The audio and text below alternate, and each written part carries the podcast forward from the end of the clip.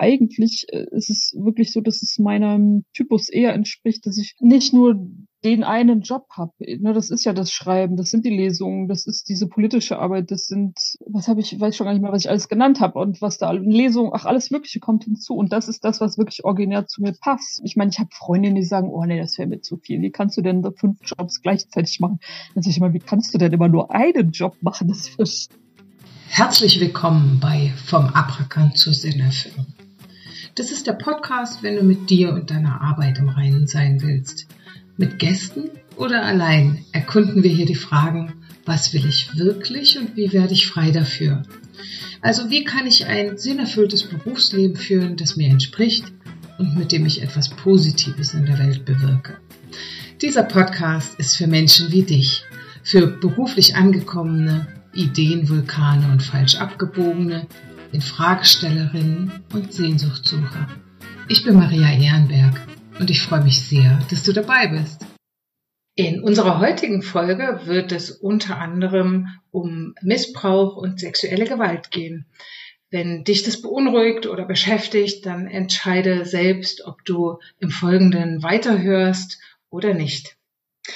Ich freue mich total, dass heute Beate Kriechel hier zu Gast ist im Gespräch. Ähm, Beate ist ursprünglich gelernte Krankenschwester und hat dann über Umwege den Einstieg in die Presse- und Öffentlichkeitsarbeit geschafft. Ähm, zwischenzeitlich hat sie Öffentlichkeitsarbeit bei einer NGO, einer Frauenrechtsorganisation lange gemacht ähm, und ist mittlerweile Autorin, Redakteurin und Verlagsmitarbeiterin. Sie ist bei Lesungen aktiv mit ihrem Buch, ähm, macht politische Arbeit und engagiert sich viel für das Thema ähm, sexuelle Gewalt und Missbrauch. Ähm, mich beeindruckt, wie Beate so hartnäckig für dieses Thema Aufklärung über sexuelle Gewalt und Missbrauch eintritt. Und deswegen freue ich mich total, dass du hier bist, Beate. Ja, hallo, danke. Ich freue mich auch. Beate, wir haben ja ähm, jetzt eben schon einen kleinen Abriss über deinen beruflichen Weg gehört. Ich frage mich, was, was hat dich da angetrieben? Gab es so die eine Sache oder vielleicht auch mehrere, die dich angetrieben haben, wo du gesagt hast, okay, ich, hier muss ich jetzt was verändern? Ja, das auf jeden Fall. Also ich habe auch im Vorfeld überlegt, was so der rote Faden in meinem beruflichen Werdegang ist. Und da sind mir vor allen Dingen zwei Dinge so in den Sinn gekommen. Zum einen ist es tatsächlich, dass ich, ja, auch schon, also das ist, es gibt eine gewisse Grundneugier, die ich einfach habe, ne? Und so eine gewisse, oh, nicht eine gewisse, sondern eine große Wissensbegierde.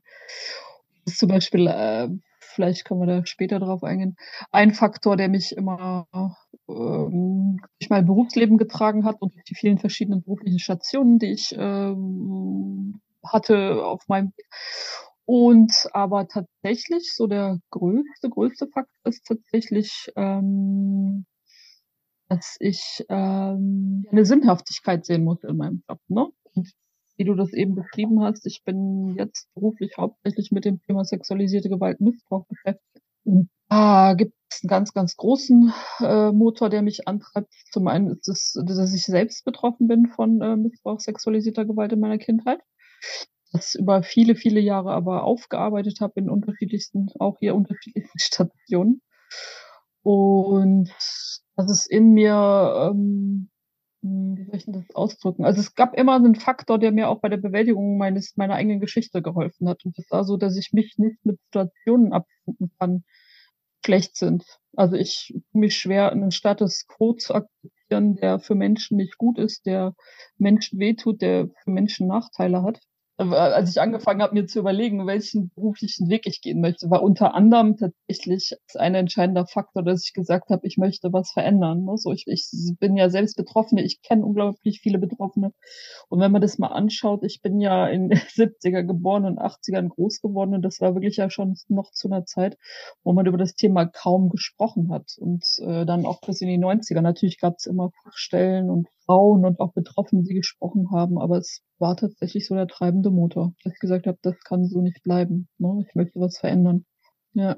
Ähm, dein erstes Buch ist 2019 erschienen, ne? Ja, relativ spät. Für immer traumatisiert, Leben nach sexuellem Missbrauch in der Kindheit. Und in dem Buch sprichst du ja mit Betroffenen, wie ihnen trotz oder mit dem sexuellen Missbrauch in der Kindheit ein gelingendes Leben möglich ist. Ja. Und welche Strategien sie entwickeln. Wie bist du an den Punkt gekommen, so deutlich zu spüren, dieses Buch muss jetzt in die Welt?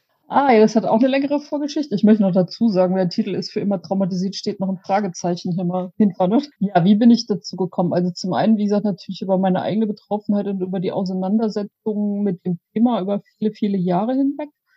Und es war tatsächlich, es ist 2019 rausgekommen, aber ich hatte schon, ah, das muss 2008 gewesen sein. Du hast es ja eben schon mal gesagt. Ich habe auch zu der Zeit schon äh, bei einer Organisation gearbeitet, sich ähm, sexualisierter Gewalt beschäftigt. Ich meine, da bin ich nicht zufällig gelandet. Und dann kam so 2010 kam, ähm, wurden die ersten Fälle im kirchlichen Bereich und der Unwaldschule bekannt. Das heißt, das Thema stand plötzlich in der Öffentlichkeit, wurde auf viele, viele, viele Arten und Weisen gesprochen und dann habe ich das wiedergefunden, was ich schon als als als ja als junger Mensch, ich habe angefangen mit mit 15, 16, 17 aktiv mich damit auseinanderzusetzen, habe viele Bücher zu dem Thema gelesen und habe mich nie wiederfinden können in diesen Büchern, weil dieses Bild, das war halt auch 2010 ist, ne, als die ganzen Fälle bekannt wurden, das erste Mal, dass es so eine riesen, riesen Aufmerksamkeit bekommen hat, das Thema, war das Bild von Betroffenen oft eins, zumindest war das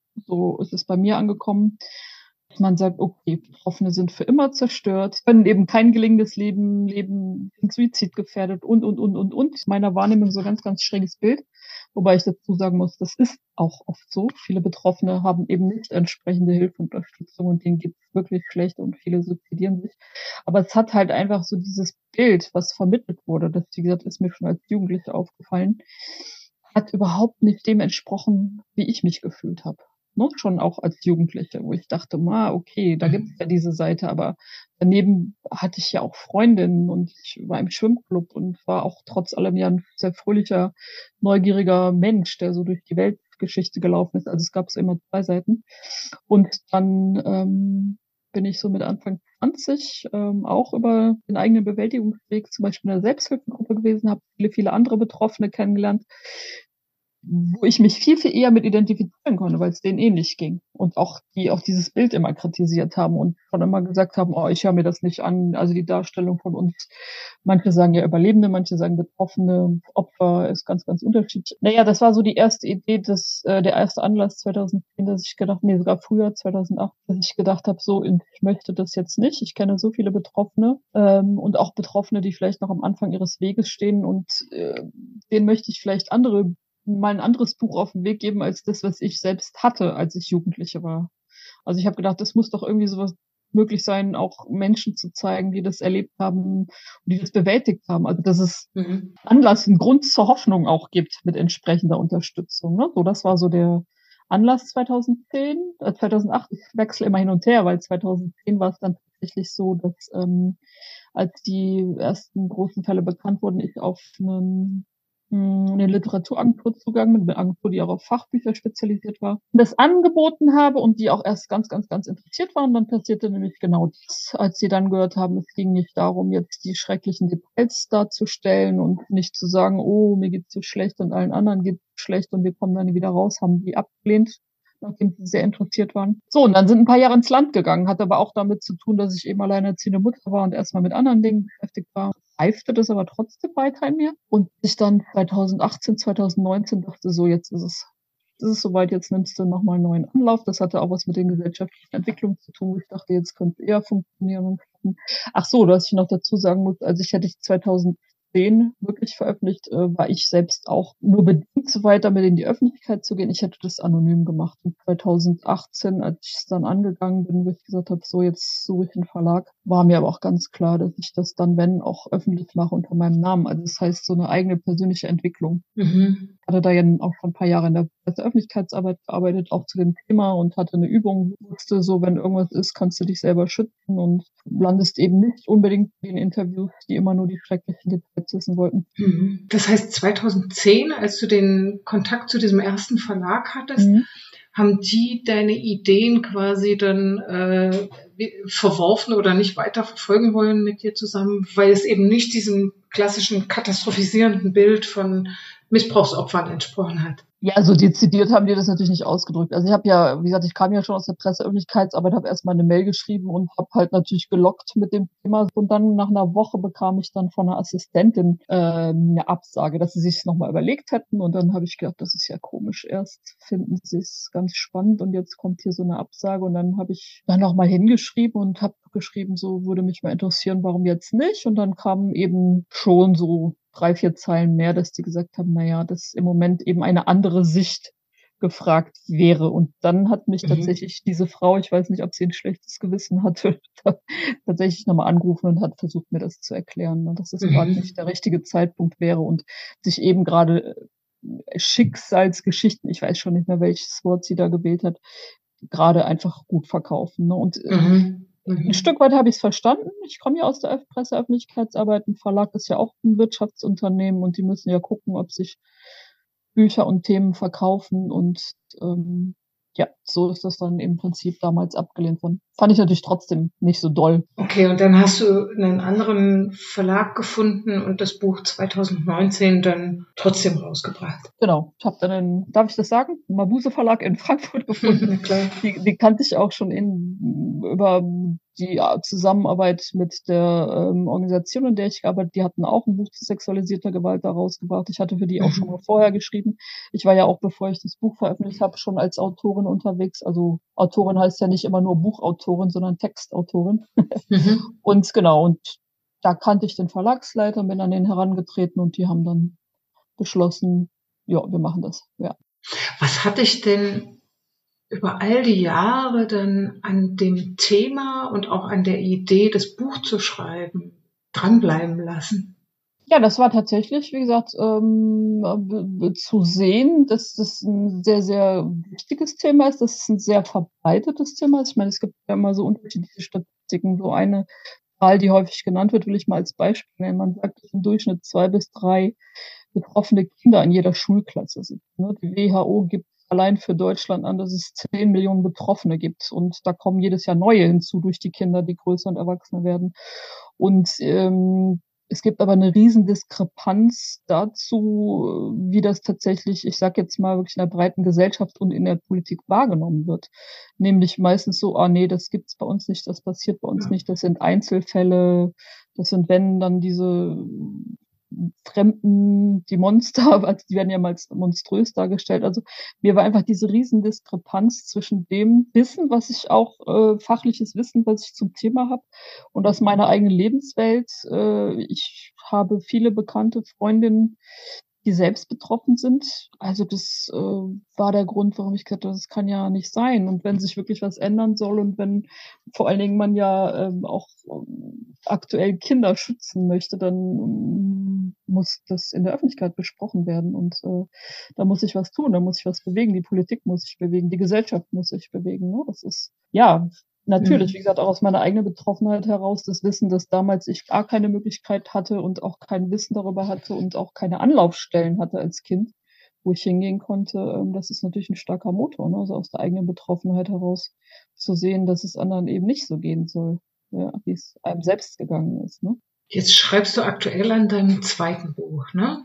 Ich habe wieder Menschen interviewt und das bewegt die Menschen ja sehr und da sind die Abstimmungsprozesse manchmal dann auch ein bisschen mhm. langwieriger, weil das die Menschen auffühlt, wenn sie von ihrer eigenen Lebensgeschichte sprechen und die Zeit lasse ich ihnen natürlich auch. Also geplant war das schon jetzt tatsächlich für jetzt September, Oktober, das bin ich mir, das kann ich schon nicht mehr halten. Also entweder erscheint das jetzt im November, Dezember oder dann halt im Frühjahr. Ja, mal schauen. Mhm, okay.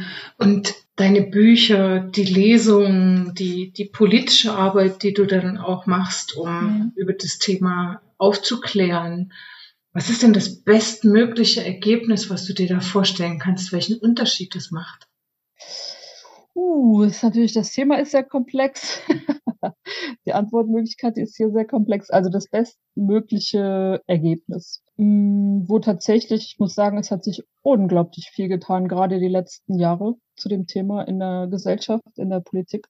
Das bestmögliche äh, Ergebnis ist, dass tatsächlich möglichst, sage ich mal, wir als Gesellschaft sensibilisiert sind, dass das Thema da ist, dass es unheimlich viele Kinder gibt, die betroffen sind, dass es erwachsene Betroffene gibt, die mit uns leben, Nachbarn, Freunde, Kollegen. Also dass wirklich so eine Grundsensibilisierung da ist und dass wir so, ähm, es gibt bis dato immer noch, wie gesagt, es hat sich schon sehr, sehr viel verändert, aber es gibt bis dato immer noch so eine ganz, ganz vorsichtige Haltung, zu Recht, ich verstehe das auch alles, anderen Menschen nicht zu Unrecht, zu Unrecht zu verdächtigen und lieber nochmal wegzugucken, bevor ich jemanden falsch verdächtige. Der wünschenswert ist aber, dass jemand, der sagt, oh, ich habe dann Verdacht oder ich habe dann Bauchgefühl oder irgendwas stimmt nicht, dass derjenige, und das kann wirklich der Nachbar sein, das kann die Freundin von irgendjemand sein, das können aber auch Lehrer vor allen Dingen sein oder medizinisches Fachpersonal oder, oder, oder, oder, ähm, dass die dahin kommen und sagen, okay, es gibt ein bundesweites Telefon, anonym kostenfrei, wo ich mich im ersten Schritt einfach mal erkundigen kann. Das ist auch, ich will das jetzt gar nicht so sehr nur als meine Idee verkaufen, denn es gibt ja mittlerweile äh, auf Bundesebene die unabhängige Beauftragte für sexuellen Kindesmissbrauch, UBSKM abgekürzt. Das ist ähm, diese, es wurde geschaffen 2010 im Zuge dieser Fälle die haben jetzt auch im Prinzip das Motto gewählt, ähm, dass man halt zum Handeln kommt, ne? So, dass man mhm. sich vom Wegschauen äh, entfernt zum Handeln, zum Hinsehen und Handeln äh, erreicht. Ja, und was das eben alles beinhaltet, das habe ich eben schon mal angedeutet, nur ne, dass im Prinzip ich möchte mal ein kleines Beispiel nennen. Ich bin im Moment ich jetzt in Frankfurt in Hessen und dann äh, arbeite ich gerade mit in, äh, bei der an der Novellierung des Landesaktionsplan Hessen zum Kinderschutz. Da gibt es verschiedene Arbeitsgruppen und ich bin in der Unterarbeitsgruppe Kinderschutz in Ausbildung und Studium zu integrieren. Es ist nämlich so, das kann man sich kaum vorstellen, dass aber Kinderschutz in vielen, vielen Berufen wirklich originär mit Kindern zu tun haben, sei es jetzt zum Beispiel Erziehungswissenschaftler, Sozialarbeiter, die im Jugendamt arbeiten, die mit Kindern zu tun haben. Das ist bisher so gut wie keine verpflichtenden überhaupt erstmal Seminare gibt und noch nicht mal verpflichtende Seminare und Unterrichtseinheiten in verschiedensten Ausbildungen Thema Kinderschutz. Also es ist völlig abstrus. Ich meine, es gibt in Frankfurt das Frankfurter Modell. Das hat da eine Professorin ins Leben gerufen, gerade weil es zu einem Fall gekommen ist, wo man den Kinderschutz nicht ausreichend im Blick hatte, eine junge Absolventin der Uni. Aber es ist tatsächlich so, dass, hm, wie gesagt, selbst bei äh, Rufen, die damit zu tun haben, es keine verpflichtende äh, Weiterbildung oder Unterrichtseinheit gibt. Das muss in die Ausbildungsgruppe. So, das ist, mhm. ähm, und dann hängen aber auch zum Beispiel Richter müssen weitergebildet werden in Trauma äh, wissen. Es ist ja auch nicht nur bei Kindern, das kennen wir aus dem Bereich der Erwachsenen, dass wie oft werden Täter oder wie oft werden Verfahren gar nicht erst aufgenommen oder Täter freigesprochen, weil Betroffene von sexualisierter Gewalt zum Beispiel nicht konstant ihre Erinnerung abrufen können. Das heißt immer, du kannst dich nicht erinnern und die müssen die Geschichte zehnmal erzählen und wehe, da ist ein kleiner Bruch. Es ist aber äh, es ist ein, ein Merkmal von Trauma und von, von posttraumatischer Belastungsstörung, dass man Erinnerungen nicht linear abrufen kann. Ich habe mal irgendwo das Bild gelesen, das ist wie wenn man wenn ein Glas zerbricht, zerbricht und da gibt es die tausend Puzzleteilchen und so funktioniert Erinnerung bei Trauma. Und wenn das nicht berücksichtigt wird bei Gericht, bei Verfahren, dann das heißt, nö, du kannst linear nicht erzählen, also kann das ja gar nicht stimmen, kommt es nach wie vor zu massenweisen Fehlunteilen und wie gesagt noch nicht mal dazu, dass äh, Verfahren überhaupt aufgenommen werden. Und so ist es bei Kindern genauso. Ne, es ist eigentlich abstrus, dass Kinder das überhaupt können müssen, dass sie sich erinnern müssen. Wenn sie sieben sind, Verfahren dauern unglaublich lange, was sie mit fünf Jahren für eine Unterhose anhatte, als irgendwie, ne, ich will jetzt gar nicht in die Details gehen. So, und da hängen aber auch Mediziner dran und wie gesagt, Juristen, Erzieherinnen, Lehrer, wie gesagt, eben gesagt, das Thema ist komplex. Und genau die, äh, die bestmögliche Situation wäre tatsächlich, dass alle, die mit Kindern irgendwie zu tun haben, in Berührung kommen, einfach sensibel sind für das Thema und aufmerksam bleiben. Also sie müssen jetzt nicht überall Missbrauch vermuten, das soll man auch nicht, aber wirklich auch äh, einfach mal hinschauen, wenn ihnen irgendwas komisch vorkommt und ihrem Bauchgefühl einfach trauen und sich als aller allererstes trauen, tatsächlich bei diesem anonymen Telefon anzurufen und die Sache einfach mal zu besprechen. So, ne? Ja. Und für die erwachsenen Betroffenen, also das möchte ich den Schlenker auch noch machen, weil das oft auch vergessen wird, äh, wäre natürlich wünschenswert, dass äh, es ein viel breiteres ähm, Therapieangebot gibt, äh, viel mehr Fachstellen, wo man hingehen kann, äh, auch um sich zu erkundigen und äh, aufgefangen zu werden und sich Infos einzuholen. Also erwachsene Betroffene werden gerne vergessen heutzutage, aber ja, da gibt's viel, viel Optimierungsbedarf. Aber wie gesagt, ich sage nochmal, es hat sich unglaublich viel getan. Ne? Deswegen bin ich die letzten Jahre, was das Thema anbelangt, auch ein Stück weit optimistischer geworden, ja. Ja, das ist ermutigend zu sehen, wenn man die letzten 10, 20 oder noch mehr Jahre zurückschaut, ähm, wie viel einfacher man auch über das Thema sprechen kann. Ne? Es ist immer noch äh, ein Tabuthema ein Stück weit. Aber ähm, wir können jetzt heute hier im Podcast auch einfach darüber sprechen, so weil mir das Thema wichtig ist und weil ja. ich gerne mit dir darüber sprechen möchte. Diese Hotline, gibt's die schon? Ja, ist schon, wie gesagt, hm, ich habe jetzt die Nummer nicht im Kopf, aber wenn man eingibt als äh, Hilfetelefon sexueller Missbrauch, da ist eine Nummer 0800er ja. Nummer, wie gesagt, die ist anonym und kostenfrei und da kann jeder, jeder anrufen, wer mag und sagen, du, ich habe ein komisches Gefühl. Sind geschulte Kräfte am Telefon, genau. Und da kann man das einfach mal durchsprechen. Ne? Genau. Es gibt ja oft so diese Aussage, was ist denn, äh, wenn man jemanden zu Unrecht beschuldigt? Hat mal jemand gesagt, ich weiß nicht mehr genau, wer es war. Ja, das ist doch schön, wenn es zu Unrecht war. Ne, so, aber ja. diesen Schritt trotzdem zu wagen und mal zu gucken, kann da was dran sein oder kann da nichts dran sein, das ist einfach so wichtig, weil man muss sich einfach klar machen, wenn man jemand ist, der das bemerkt und dem nicht nachgeht, im Zweifelsfalle belässt man ein Kind in einer Situation, in einer belastenden Situation. Mhm. Mit diesem Telefon ist da wirklich was ganz Tolles geschaffen worden. Ja. Kann man einfach mit unbeteiligten, neutralen, geschulten ja. Experten und Expertinnen ähm, sprechen und genau, das nochmal genau. einordnen, ja.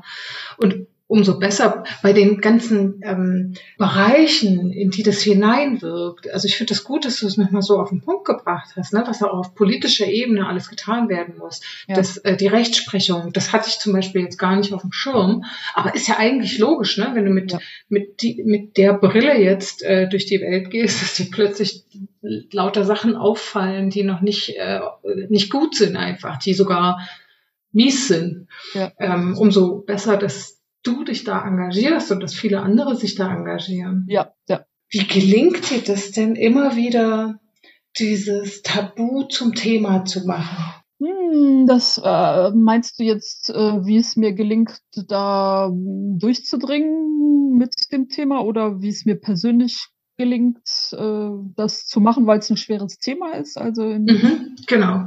Ah, ja, also wie gesagt, das bisschen habe ich ja meine eigene Motivation schon an, angesprochen. Also ich, ich bin ja, ich sag, das hört sich jetzt blöd an, aber ich bin ja durch mit der Verarbeitung. Also es ist nicht so, dass mich das immer noch und immer, natürlich berührt mich das Thema. Und, aber ich bin selbst persönlich, würde ich sagen, nicht mehr so belastet, dass ich das nicht kann. Und das ist eigentlich auch schon, da steckt es auch schon drin. Ich dachte irgendwann, ja, wer soll das denn sonst tun, wenn nicht die Betroffenen selber? Die wissen aus dem Innern heraus, was sie tun und, und dann kann ich es auch noch. Also ich kann es, weil äh, ich es verarbeitet habe, weil ich drüber sprechen kann. Ich bin bewusst in die Presseöffentlichkeitsarbeit gegangen nach einer Weile, um eben dieses Thema in die Öffentlichkeit zu tragen und und natürlich habe ich auch Phasen, wo ich sage, so, das ist mir jetzt zu viel. Also zum Beispiel äh, ist es so, auch bei den ganzen Interviews, die ich jetzt mache, ich lasse mir nie Details erzählen. Ich sage dann immer, nee, ich bin keine Therapeutin. Also ich drücke das natürlich netter aus und sensibler, aber es gibt eben Grenzen. Und das ist zum Beispiel auch, ich kenne meine Grenzen, ich weiß die. Ich bin nicht therapeutisch unterwegs, sondern ich bin mit dem Fokus Öffentlichkeitsarbeit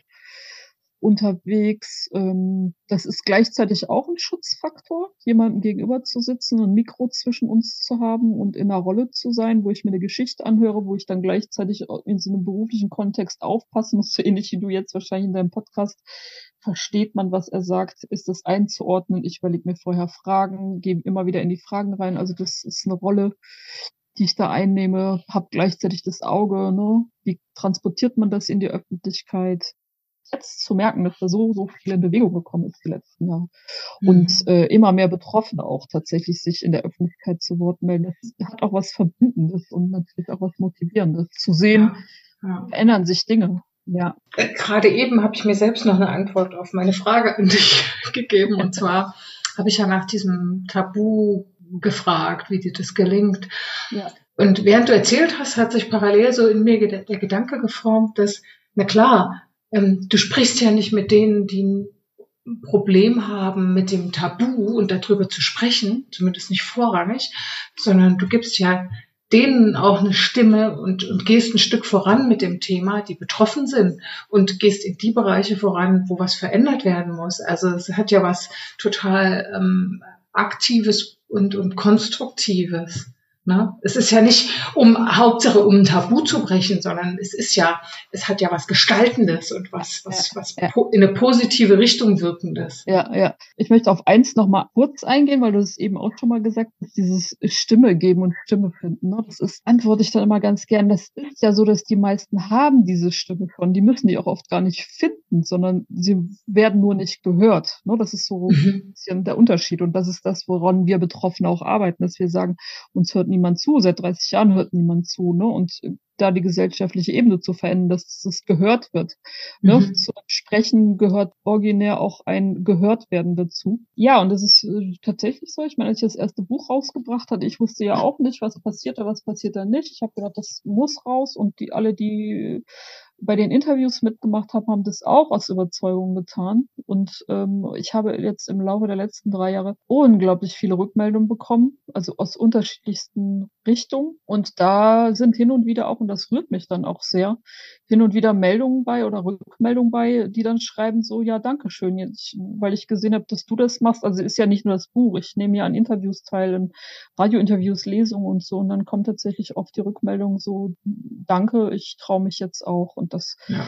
das war nicht das ursprüngliche Ziel, aber das mitzubekommen, dass tatsächlich da jemand, äh, so wie ich jetzt zum Beispiel, der sich traut und sagt, ähm, ich habe mich für nichts zu schämen und es ist mir jetzt egal, wie negativ du reagierst, weil ich weiß ja, dass ich recht habe und dass das äh, anderen halt tatsächlich äh, bei anderen dazu führt, dass sie sich auch trauen können. Natürlich ist das ganz großartig. Ne? Mhm. Ja. Und das meinte ich eben auch zum Beispiel mit damit, ich kann es, ne? ich kann es und ich weiß mich auch gegen Angriffe zu wehren mittlerweile und das hat so viele Ebenen, ja. Ja, und das ist sehr, sehr motivierend. Ne? Und jetzt kommt hinzu, ich meine, das äh, möchte ich auch mal kurz erwähnen, ist das zweite Buch ist ähnlich. Da wird es aber um Angehörige gehen von Betroffenen, ne? weil das hat man oft auch nicht auf dem Schirm, dass, äh, dass es ja nicht nur die direkt Betroffenen gibt, sondern die die haben Familie, die haben Eltern, die haben Geschwister, die haben später Partner, die haben Kinder und die beeinflusst es auch. Und von denen habe ich auch sehr, sehr, sehr oft Rückmeldungen bekommen, dann eben gesagt haben, ich, hab, ich bin zwar nicht betroffen, aber ich habe ihr erstes Buch gelesen und großartig und äh, das hat auch mir geholfen, obwohl ich ja nicht das stimmt übrigens ja gar nicht. Man sagt, dass auch Angehörige äh, primär Betroffene sind nach der WHO-Definition. Ähm, Aber das war auch nochmal so ein Aspekt, gedacht habe, ja, das ist so. Und das ist tatsächlich auch nochmal etwas, was man so nicht auf dem Schirm hat. Man fokussiert sich oft auf die Betroffenen, die sollen mal schön Therapie machen, dann ist alles wieder gut. Aber dass das ja Auswirkungen in die Breite und in Familien und in ja. generational Auswirkungen hat. Und auch, dass auch diese Menschen auf mich zugekommen sind und gesagt haben, so, ähm, das ist toll, da ein Buch zu haben und zu sehen, dass wenn es Unterstützung gibt, wenn es die richtigen Menschen gibt im Leben, dass, ähm, dass dann halt, also zum Beispiel am Anfang waren es sehr, sehr oft Eltern mit ihren Kindern, die gesagt haben, oh Gott sei Dank, ich habe mir so Sorgen um meinen Sohn und meine Tochter gemacht und jetzt weiß ich nur, dass Sie wissen natürlich nicht, ob es gelingt, aber es ist, ist grundsätzlich möglich, äh, damit irgendwann leben zu lernen. Und ja, das ist motiviert natürlich auch vollkommen, ne? das ist klar, ja. Ja, klar. Missbrauch betrifft nicht nur den, den betroffenen Menschen, sondern das ganze ja. soziale System. Weil du es eben ange, äh, angesprochen hast, du, ich habe äh, ich habe äh, eine Idee oder Lust auf ein, auf ein drittes auf ein drittes Buch. Was ja. wäre denn, wenn dein drittes Buch sich mit ähm, transgenerationalen, generationsübergreifenden, hast du schon auf der Liste, generationsübergreifenden, ähm, jetzt warte mal, jetzt kriege ich den Satz nicht richtig raus. Ähm, ein weiteres Buch solltest du schreiben zum Thema Missbrauch als generationsübergreifendes Thema. Ja, ja. Und ich glaube, das wird vielen, vielen die Augen, Augen ja. öffnen. Also wirklich, ähm, und du, du hast jetzt gerade schon reagiert, wie, das hast du schon auf der Liste, das Buch. Ja, das hört sich blöd. Ja, nee, das habe ich tatsächlich schon auf der Liste, weil es ist ein großes, großes Thema. Es hängt aber auch damit zusammen. Ich, ich nenne jetzt einfach mal die Organisation, für die ich lange gearbeitet habe, Medica Mondiale, und die sind, die sind zum Thema Kriegsvergewaltigung unterwegs.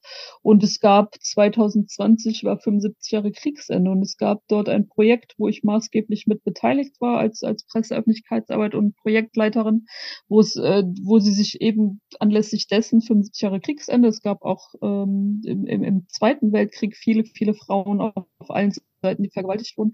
Und da war der Schwerpunkt transgenerational.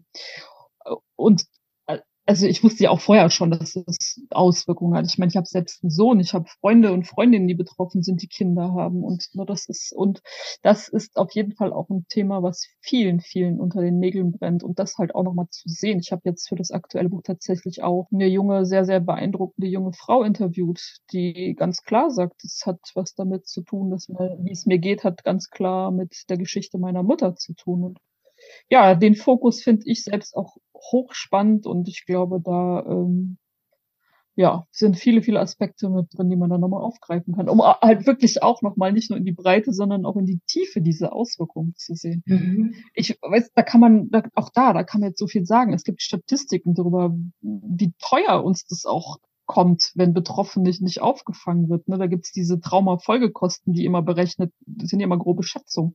Und wenn man das auch nochmal auf ähm, Generationen betrachtet, was uns das auch als Steuerzahler Jahr für Jahr kostet. Ne? Das äh, gut, das jetzt auf wirtschaftlich runterzubrechen, ist vielleicht noch mal ein bisschen schräg, aber das ist oft so ein Ankerpunkt, wo Menschen dann auf einmal anfangen nachzudenken. Ne? Mhm. Ne? So, nicht, dass die Folgen schon ausreichen. Ne? Ja, ganz spannendes Thema. Mhm. Würde ich gerne noch schreiben, das Buch. Mhm. Inwiefern sorgst du denn bei all den intensiven Themen, Gesprächen mit Betroffenen, der Arbeit für deine Bücher ähm, und der, der politischen Arbeit, wie sorgst du denn dafür, dass dein Arbeitsleben zu dir passt? Ah, ja, das hängt ganz mit dem Thema zusammen. Also erstmal passt das Thema zu mir. Wie gesagt, das habe ich eben schon mal angedeutet, ne, dass ich ja irgendwann ganz bewusst in die Öffentlichkeitsarbeit gegangen bin, weil ich äh, mit dem Thema arbeiten wollte. Ich sorge dafür, also eigentlich, ich habe ganz, ganz lange ausschließlich jetzt die 13, 14 Jahre als Freiberuflerin gearbeitet und ähm, habe da, wie gesagt, für die Organisation Medikamoniale gearbeitet, aber auch für unterschiedlichste andere zum Thema gearbeitet. Ich sorge dafür, hm. Wenn man das mal vom äh, Thema unabhängig sieht, ist es bei mir oft so, dass ich, ich bin nicht der Typ dafür, der so klassisch neun bis 17 Uhr im Büro sitzt. Ich habe das gemacht und ich mache das auch und teilweise mache ich es jetzt auch in meiner Teilzeittätigkeit im Verlag, aber eigentlich äh, ist es wirklich so, dass es meinem Typus eher entspricht, dass ich nicht nur den einen Job habe. Ne, das ist ja das Schreiben, das sind die Lesungen, das ist diese politische Arbeit, das sind, was habe ich, weiß schon gar nicht mehr, was ich alles genannt habe und was da Lesungen, ach, alles Mögliche kommt hinzu. Und das ist das, was wirklich originär zu mir passt. Ich meine, ich habe Freundinnen, die sagen, oh nee, das wäre mir zu viel. Wie kannst du denn fünf Jobs gleichzeitig machen? Dann sage ich mal, wie kannst du denn immer nur einen Job machen? also ich beschränke das auch zeitlich. Das hört sich jetzt immer alles sehr viel an, aber es ist ja, also irgendwann ist das Buch auch mal geschrieben und irgendwann ist dieses eine politische Gremium zu Ende. Gut, dann steht das nächste schon wieder an. Ne? Aber das, das passt ja wirklich gerade zu mir. Das heißt, du brauchst da so eine, so eine Vielfalt. Du hast ja vorhin ja. auch diese, deine Neugier erwähnt. Ja, das habe ich halt irgendwann auch festgestellt. Ich habe mich früher mal ein bisschen kasteit, dass ich dachte, wieso kannst du denn jetzt nicht mal bei diesem einen Job bleiben? Wieso ist dir denn jetzt schon wieder langweilig? Bei mir ist es auch oft so, ich ja, ich bin wirklich sehr neugierig oder sagen wir mal interessiert. Das neugierig klingt ja manchmal negativ, obwohl ich das gar nicht negativ finde. Und bei mir ist es oft so, dass mich Dinge einfach wahnsinnig interessieren. Und wenn ich sie dann aber kann, werden sie mir auch schnell langweilig. Und aber auch erstmal irgendwann erkannt zu haben, dass das gar nicht schlimm ist, sondern dass es Menschen gibt, so sind. Und das ist auch zum Beispiel ja auch etwas, was mich immer die vielen verschiedenen Sachen machen lässt, ne? weil es da so eine originäre Lust am, am, am Lernen und an der Vielfalt gibt. Ähm, ich war lange in einer Situation, auch gerade als ich in das Berufsleben gestartet bin und ich bin junge Mutter geworden, jung alleinerziehend und da gab es erstmal so eine Notwendigkeit, die gibt es natürlich nach wie vor und die gab äh, haben alle Geld zu verdienen. Und das habe ich dann auch erstmal gemacht. So, ich dachte, okay, du musst dir deiner Verantwortung natürlich gerecht werden. Du hast ein Kind, du bist alleinerziehend und äh, auch allein finanzierend und habe also am Anfang meinen Job, sag ich mal, nach reiner Vernunft gestellt, bis ich aber darüber dann auch fast krank geworden bin und bis ich irgendwann gedacht das geht nicht, das funktioniert so für mich nicht. Und dann habe ich mir eben überlegt, äh, was möchte ich denn eigentlich? Womit möchte ich mein Geld verdienen? Was interessiert mich?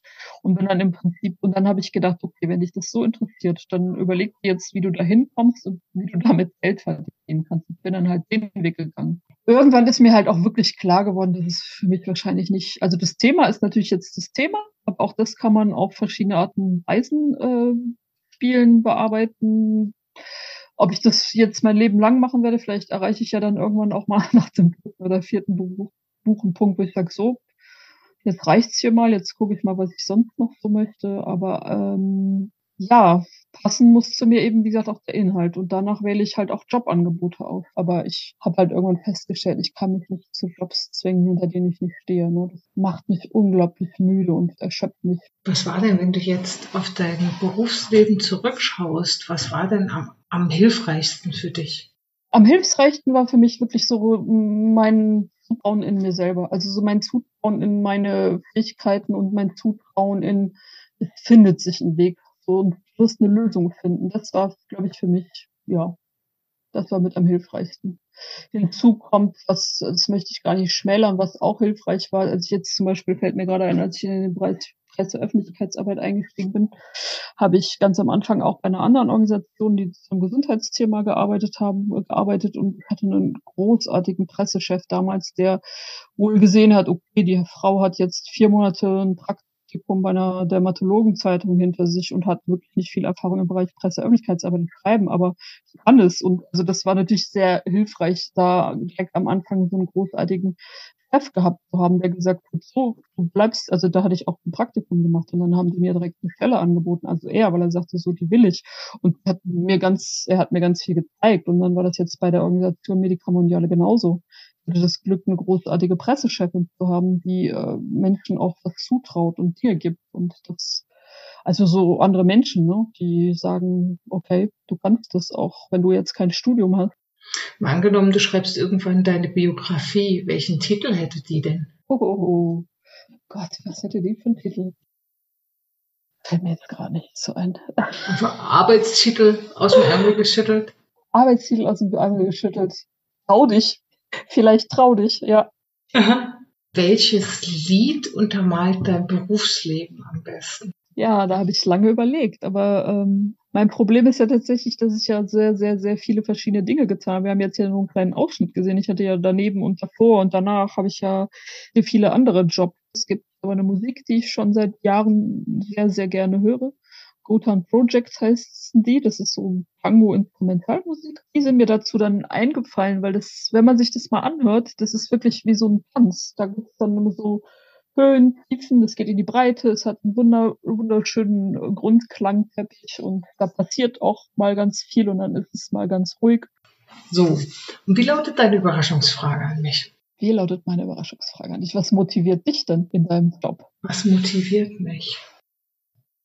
So eine große Frage. Ähm. Ich weiß, dass du ja auch mal im Marketing gearbeitet hast und äh, da ausgestiegen bist und jetzt machst du Jobcoaching, Berufscoaching, Berufsfindung und jetzt diesen Podcast. Also das, vielleicht können wir das ein bisschen eingrenzen. Warum hast du dich damals entschlossen, da umzusteigen? Mhm. Also entschlossen, die, die Werbebranche hinter mir zu lassen oder speziell diesen Job damals und das Arbeiten in Frankfurt ähm, kam daher, dass ich mich einfach nicht mehr am richtigen Platz gefühlt habe, unterm Strich. Ich glaube, heute würde ich wahrscheinlich denselben Job mit einer anderen inneren Haltung machen. Damals habe ich einfach irgendwann gemerkt, dass äh, ich hier nicht richtig bin. Das war aber als, also rückblickend, als, ähm, als Ent Entwicklungsphase total sinnvoll, weil ich glaube, dass viele danach folgende Veränderungen und Überlegungen ähm, und Entwicklungen in mir nicht passiert wären ohne dieses, diese Erkenntnis, ich bin falsch in dem Job. Und diese Erkenntnis musste in Anführungsstrichen auch ein Stück weit so hart kommen, weil ich das sonst nicht gehört habe. Okay, auf die gleiche, ja, auf die, auf die weiche Art und Weise. Und was mich heute motiviert, ist einfach ein, ganz ehrlich, was zu gestalten, mhm. etwas, etwas zu gestalten. Und es kann vom, vom, von einem kleinen ähm, optischen Ding sein, also ein Dokument, bis zu großen Projekten, diesem Podcast, ähm, den, den Coachings, die ich mache, da einfach einen, das zu gestalten und einen positiven Unterschied zu machen. Das ist ja gar nicht so weit weg von dem, was ich auch genannt habe, ne? Sich nicht ja. finden können und gestalten. Genau, und ähm, dazu gehört zum Beispiel auch so den vielfältigen Sichtweisen auf das Leben, auf Berufsleben, auf die Art, wie wir arbeiten, denen eine Stimme zu geben. Mhm. Also ich meine, wenn wenn, als ich noch klein war, hätte mir da jemand gesagt, 2022 kann eine Frau äh, Bücher darüber schreiben, frei darüber reden und auch da auch davon leben, äh, über sexuelle Gewalt zu sprechen, da hätte ich wahrscheinlich gesagt, huch, das kann ich mir jetzt aber nicht vorstellen. Also und auch auch viele andere Themen, die, ja. um, die im Podcast einen Platz finden oder ja, auch ja. jetzt aktuell, also wie viel vielfältiger die Welt wird. und ich, ich finde, das ist was Gutes. Ja, finde ich auch. Und Notwendiges. Und da einfach meinen kleinen Beitrag ähm, zu leisten, finde ich unheimlich. Äh, es macht mir einfach auch Spaß, weißt du? Ja, finde ich aber auch großartig. Also es, es, es macht einfach Spaß, so, so wie du ähm, die, die Gespräche mit deinen ähm, ähm, Buchgästen, wollte ich gerade sagen, genießt ähm, und, und die Arbeit da im, im, im politischen Rahmen, so, so macht mir das eben Freude, dann mit Menschen zu sprechen und da einen Unterschied zu machen. Ja. Und das Tolle ist, wenn du was liest oder jemandem zuhörst, irgendwas Inspirierendes, irgendwas Kleines, ja. was man ja. mitnimmt, ist immer dabei. Immer irgendwas dabei. Weil wir, weil wir Menschen soziale Wesen sind und wir sind darauf angewiesen und darauf angelegt, uns miteinander zu entwickeln. Wir kommen alleine nicht weiter. Das und das ist was, ich, also dafür musste ich meinen Weg gehen, dass ich auch dahin komme, das heute so zu sehen. Ich meine, wie ich das dann in zehn Jahren nochmal sehe, bin ich gespannt. Wird sich hoffentlich weiterentwickeln. Aber das ist sowas, ähm, was, das, das treibt mich an. Das ist für mich sinnhaft. Ja, merkt man dir auch an. Das ist großartig. Ne? Ich, ich denke auch, äh, also Job ist für mich auch wirklich ein wesentlicher, wesentlicher Faktor in meinem Leben, ne? das wirken können. Und ich arbeite auch total gerne. Und ich finde das, weil ich mich auch schon so oft mit Jobs auseinandergesetzt habe, finde ich auch deinen Podcast jetzt so großartig, einfach auch mal Themen mitzubekommen, die man sonst nicht mitbekommt. Eben diese nicht nur geraden Wege im Job ja. Äh, ja. dargestellt zu bekommen. Ne? Das finde ich auch wirklich spannend. Und ja. ja, gefällt mir sehr gut. Danke, Beate. Hab vielen, vielen Dank, dass du hier ja. warst, dass wir miteinander sprechen können, konnten, dass wir hoffentlich in unserem Gespräch vielen noch etwas mitgeben können. Vielen Dank für die Einblicke. Ja, danke für die Einladung. Hat mir Spaß gemacht. Und was ist nun das Wichtigste, was du heute für dich mitnimmst? Danke dir fürs Zuhören, für deine Aufmerksamkeit, für deine gespitzten Ohren und dein offenes Herz. Das war der Podcast vom Abrakan zur Sinnerfüllung. Und wenn du jemanden kennst, der diesen Podcast mal hören sollte, dann sag's gern weiter. Mach's gut und bis in zwei Wochen, sagt Maria.